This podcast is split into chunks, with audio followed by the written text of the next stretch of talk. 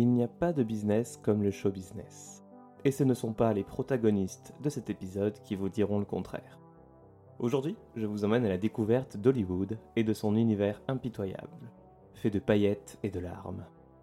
Des graines de stars aux aspirants producteurs, personne n'est épargné au La La Land. Et on va voir aujourd'hui deux histoires de crapules qui ont su en profiter.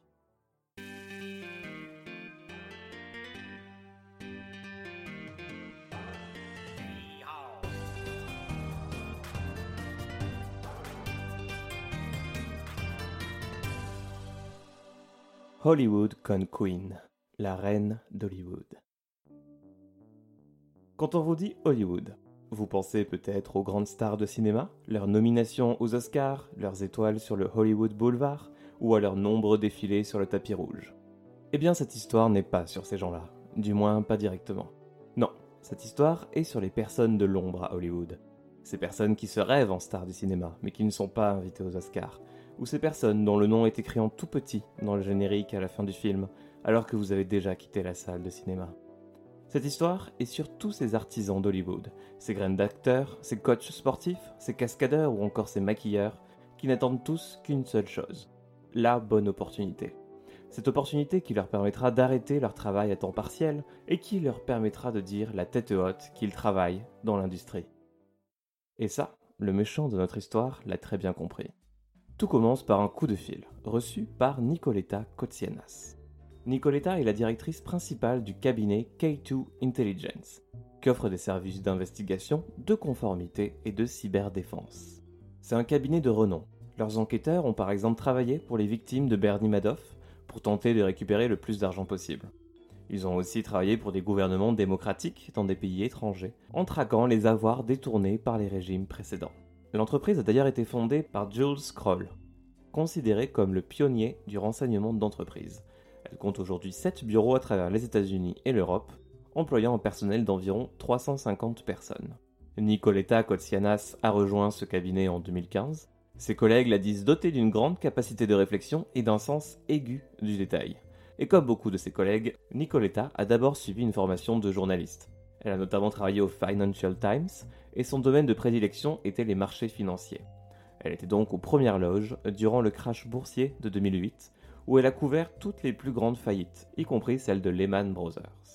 Et donc, pour en revenir à notre coup de fil, celui-ci intervient alors que Nicoletta vient de fêter ses deux ans chez K2 Intelligence. À l'autre bout de la ligne, un de ses clients réguliers, un avocat de Los Angeles.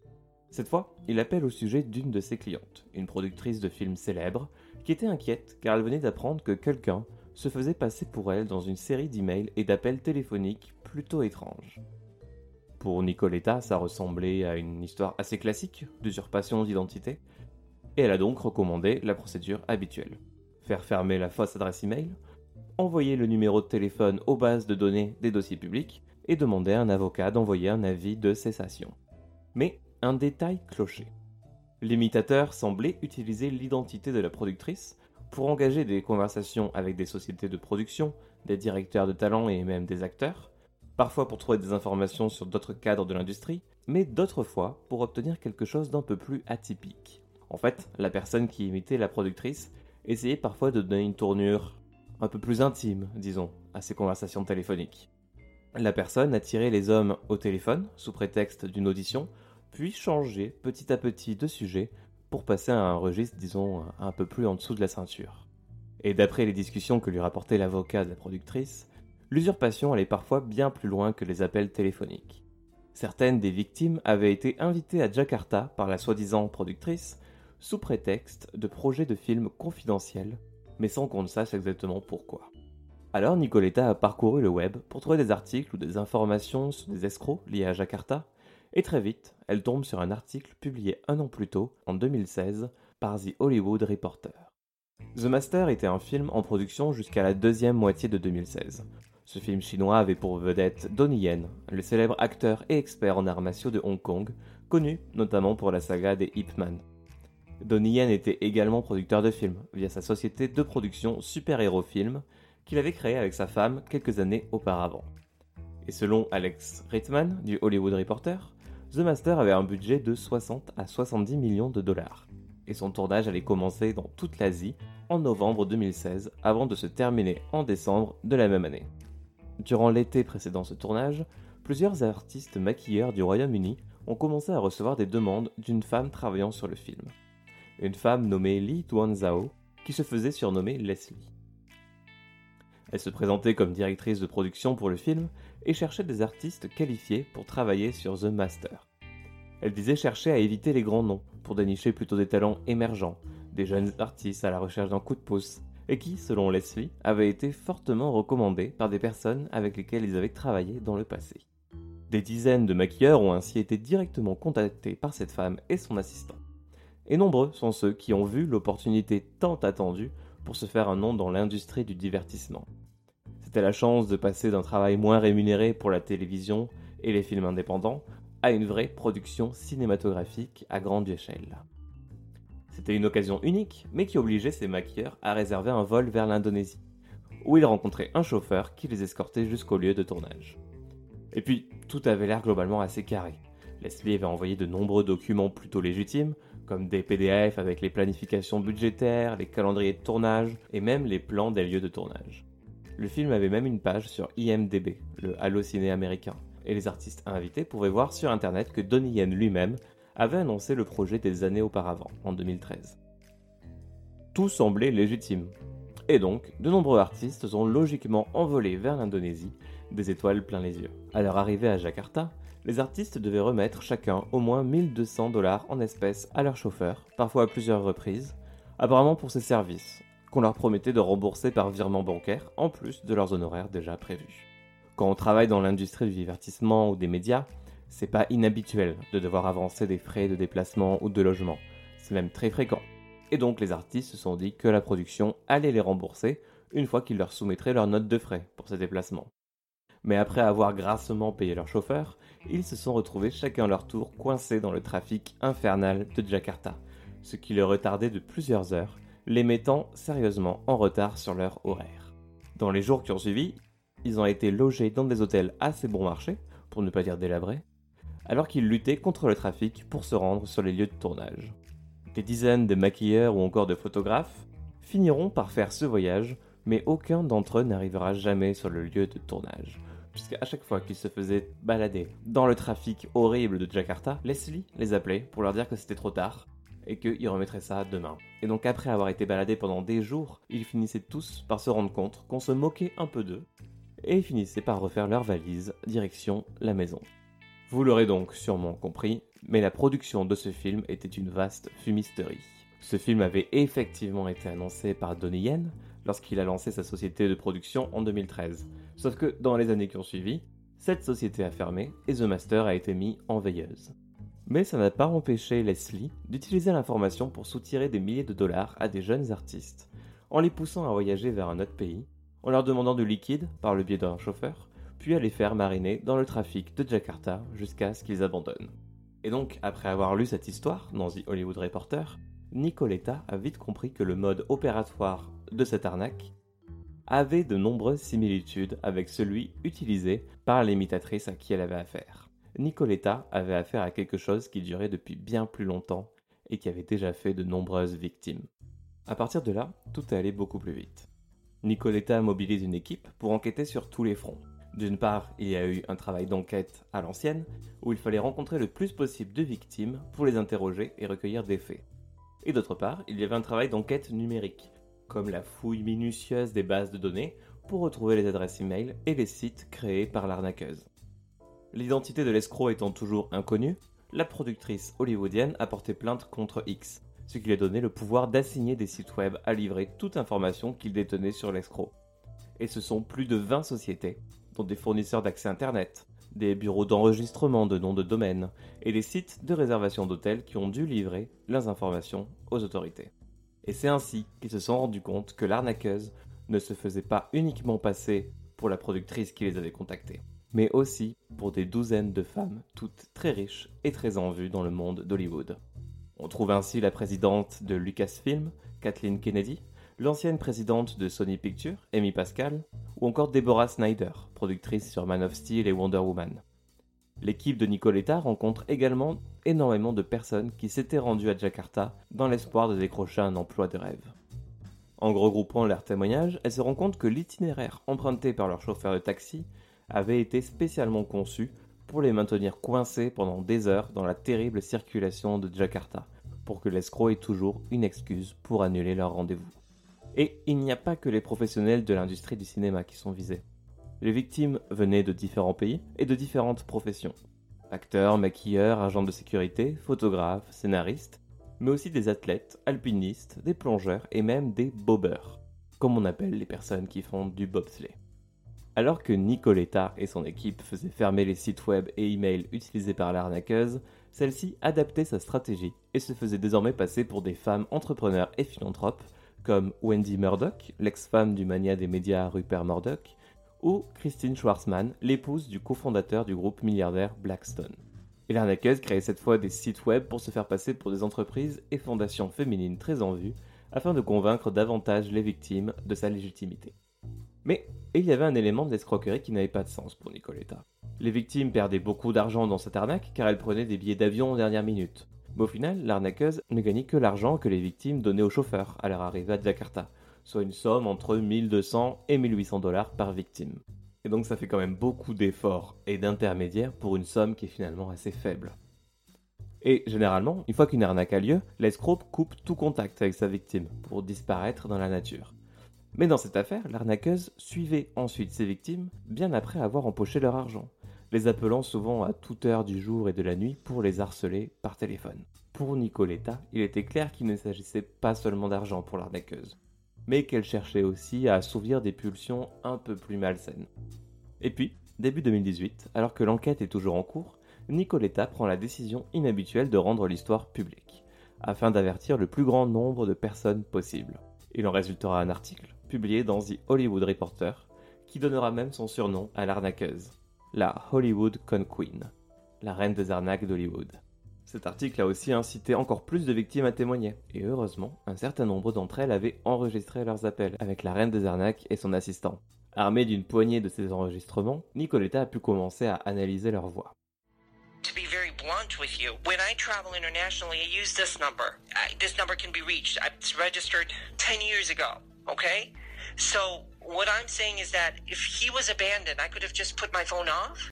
Alors, il y avait parfois des accents britanniques, américains, asiatiques. Parfois, on aurait dit une femme. D'autres fois, c'était un homme. Mais il était très évident que tous ces enregistrements venaient de la même personne. I don't understand what you're talking about. Another makeup artist in Southeast Asia and call the authorities because she's not safe. I don't understand that email. Et il y avait des tournures de phrases similaires ou des cadences similaires. Et donc finalement, Nicoletta se met à, se poser une question. Et si la reine des arnaques était en fait un roi? De même, suite à leur article de 2018, The Hollywood Reporter recrutera deux linguistes pour examiner la voix. Leur conclusion, il s'agit d'un homme, probablement né en Asie. Pour Nicoletta, il était clair que l'escroc n'agissait pas seul. Il y avait le chauffeur à Jakarta, les intermédiaires qui s'occupaient des aspects techniques, et parfois d'autres personnes, secrétaires, guides touristiques, même un homme qui a supervisé une fois une audition dans l'une des premières versions de l'escroquerie. Mais Nicoletta était persuadée qu'il y avait deux têtes pensantes à l'origine de l'arnaque. La femme, qui se faisait passer pour les productrices, et son assistant, qui gérait ensuite la relation entre les victimes et la productrice. Mais il était désormais clair que ces deux personnes n'étaient qu'un seul et même homme.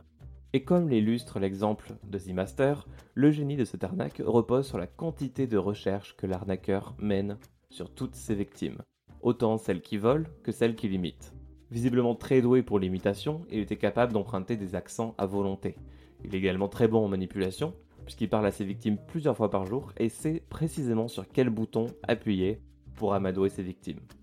Par exemple, il donnait toujours le nom d'un soi-disant contact mutuel pour se présenter, qu'il avait sûrement trouvé sur les fiches techniques des projets auxquels avaient participé ses victimes.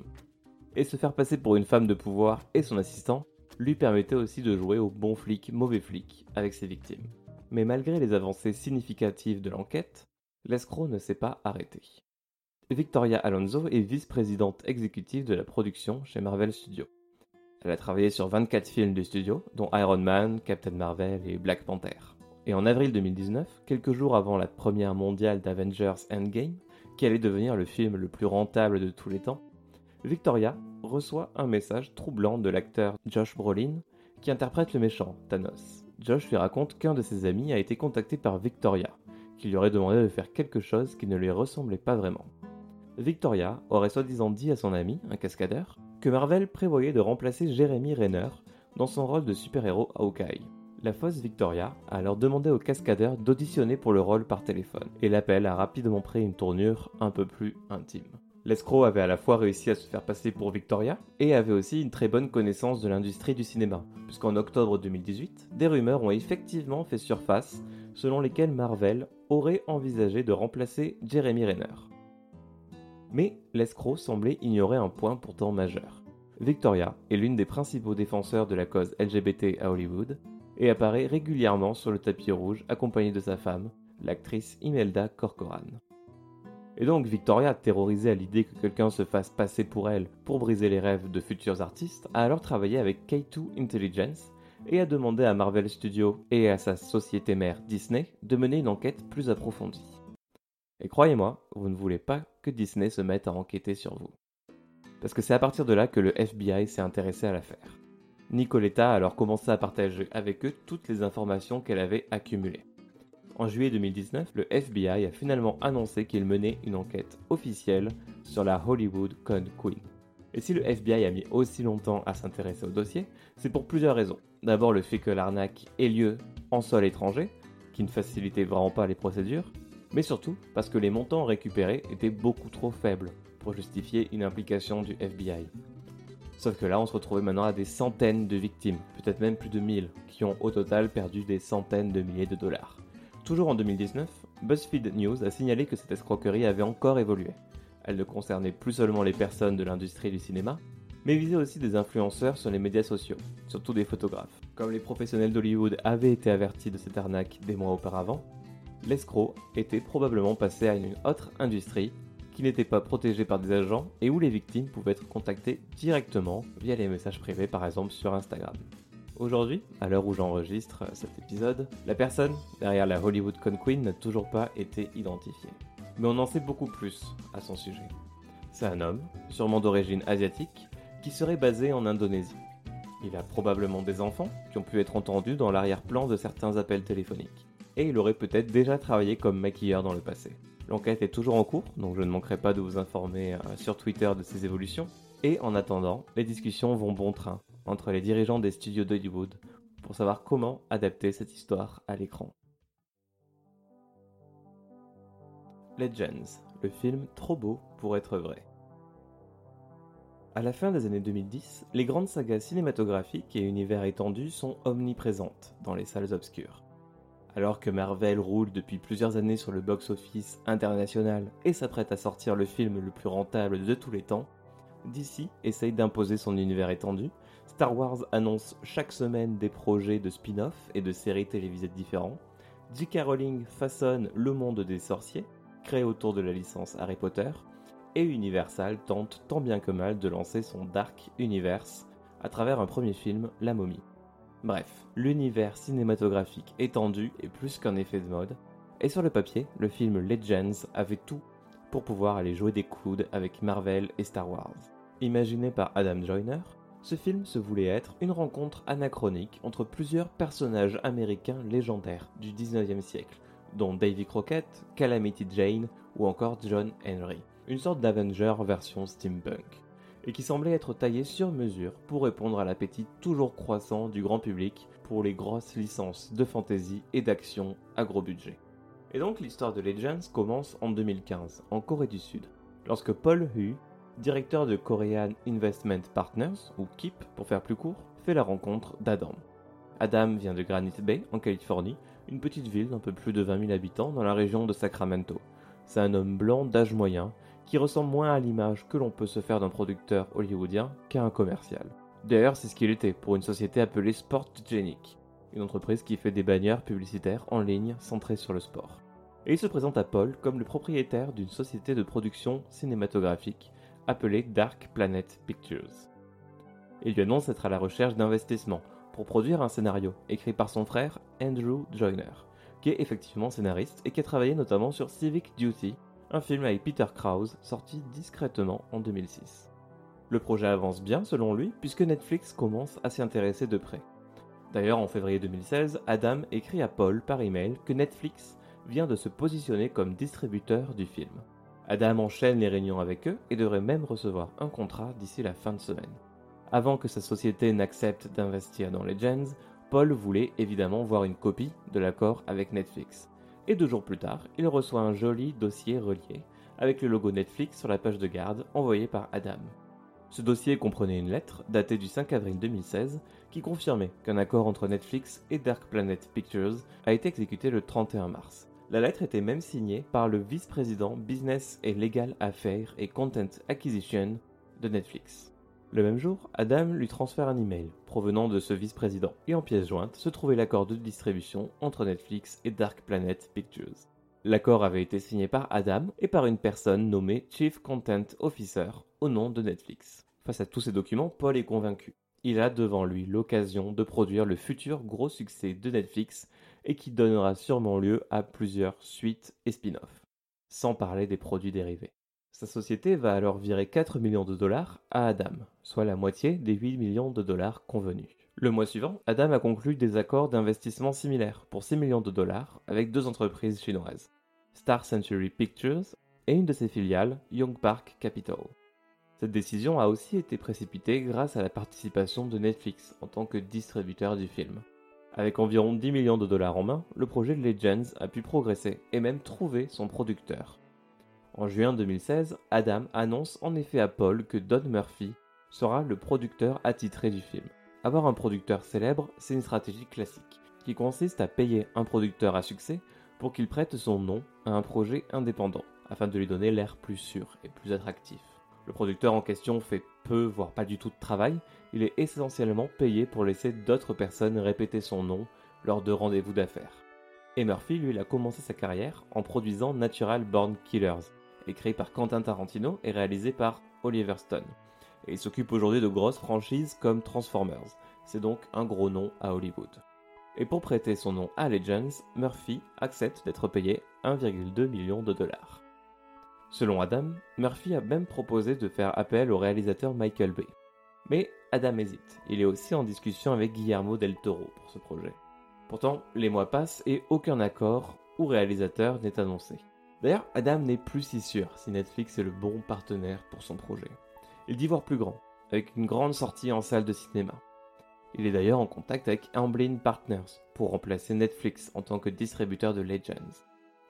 Amblin Partners, c'est la société de distribution créée par Spielberg et qui est habituée à la distribution de projets ambitieux comme récemment 1917, Ready Player One ou encore Ghost in the Shell. Il est aussi question de faire participer Bradley Cooper en tête d'affiche. Mais cela signifie qu'ils devront abandonner leur contrat Netflix pour pouvoir passer à Universal et à la société de Spielberg. Le 2 décembre 2016, Johnny, l'associé de Paul, reçoit un protocole d'accord entre Dark Planet et Amblin, qui annonçait qu'Amblin reprenait les droits de distribution de Legends, et qui avait été signé par Adam et Michael Wright, le PDG d'Amblin au moment des faits. Paul va faire alors modifier le contrat qui le lie à Adam, pour faire apparaître ceci. L'existence de l'accord de distribution entre Dark Planet et Amblin Partners est la base matérielle de la décision de Kip d'investir dans le film. En d'autres termes, si Adam perd Spielberg, on veut récupérer notre argent. Mais malgré cette modification, Adam parvient à convaincre Kip de transférer la seconde moitié de leur investissement de 8 millions de dollars le 11 janvier 2017. Il a maintenant recueilli 14 millions de dollars pour son projet. Mais quelques semaines plus tard, Adam prévient Paul que la production sera retardée en raison de politiques internes avec Amblin. L'acteur Bradley Cooper venait de refuser un rôle principal, et du coup Universal voulait quitter le projet. Voyant que le projet est au point mort, les cadres de Kip veulent annuler leur participation, et Paul demande à Adam que leur investissement soit remboursé. Il accepte et promet de le rembourser immédiatement. Mais les jours, les semaines, les mois passent et toujours aucun paiement en vue. Ils ne reçoivent pas de paiement parce qu'il n'y a plus d'argent, depuis longtemps. D'ailleurs, il n'y a plus de films non plus. En fait, il n'y en a jamais vraiment eu. Si la société Dark Planet a bien existé auprès du bureau de secrétaire d'État californien en 2014, son statut était inactif au moment des faits.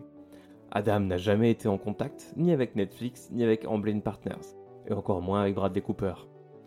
Tous les accords, documents, relevés, emails et signatures ont été falsifiés par Adam. deux des cadres usurpés par Adam n'étaient même plus des employés de Netflix au moment des faits. Murphy, le producteur, lui, a bien été engagé par Adam pour produire Legends, bien que le projet lui ait été présenté sous un autre titre, Folk War. Selon l'accord, Murphy devait recevoir 1,2 million de dollars, et la moitié de cette somme avait été versée sur un compte lié au projet. Mais Adam a ensuite informé Murphy qu'il allait fermer le compte en question, en raison du manque d'intérêt pour le projet, et lui a alors transféré 200 000 dollars en guise de consolation. Mais alors, où étaient passés les 14 millions de dollars investis dans leur projet? Eh bien, entre deux emails à Paul et des fabrications de documents, Adam s'est acheté une maison de rêve à 5 millions de dollars à Manhattan Beach. Avec 5 chambres et 5 salles de bain, Adam vivait désormais la belle vie de producteur. L'argent restant a ensuite été viré sur différents comptes qu'il partage avec sa femme.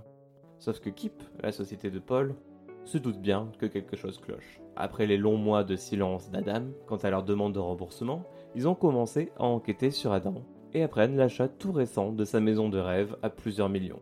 Parce que oui, ça ne passe pas inaperçu. Il n'y a alors qu'une seule façon de récupérer leur argent. Le 26 avril 2017, les avocats de Kip intentent un procès au tribunal supérieur de Los Angeles. Ils exigent que la maison d'Adam soit vendue et que tous les bénéfices de la vente leur soient restitués. Et finalement, le 27 août, le FBI se présente à sa maison de Manhattan Beach avec un mandat d'arrêt contre Adam. Celui-ci finit par admettre sa culpabilité, confesse ses nombreux mensonges et conclut un accord avec le procureur du bureau américain. Adam sera condamné à rembourser intégralement les trois sociétés qu'il a arnaquées et risque jusqu'à 20 ans de prison. Quant à sa maison, elle a été finalement vendue avec un bénéfice de près de 6 millions de dollars. Moralité, si vous voulez percer à Hollywood, évitez la production de films et dirigez-vous plutôt vers l'immobilier. Mais le plus triste dans cette histoire, c'est qu'Adam avait tout pour faire un projet viable. Un bon scénario et un investissement de 14 millions, qui, certes, n'est pas beaucoup pour un blockbuster, mais ravirait de nombreux réalisateurs indépendants. J'espère que ce double épisode de Crapule vous aura plu. Je vous mets comme d'habitude toutes les sources dans la description. Si l'histoire de la Hollywood Con Queen vous intéresse, je vous invite à aller jeter un coup d'œil au podcast Caméléon Hollywood Con Queen, qui est une enquête en fait qui est encore en cours. Euh, ils sont peut-être même sur le point de trouver qui est la personne qui se cache derrière euh, la Hollywood Con Queen.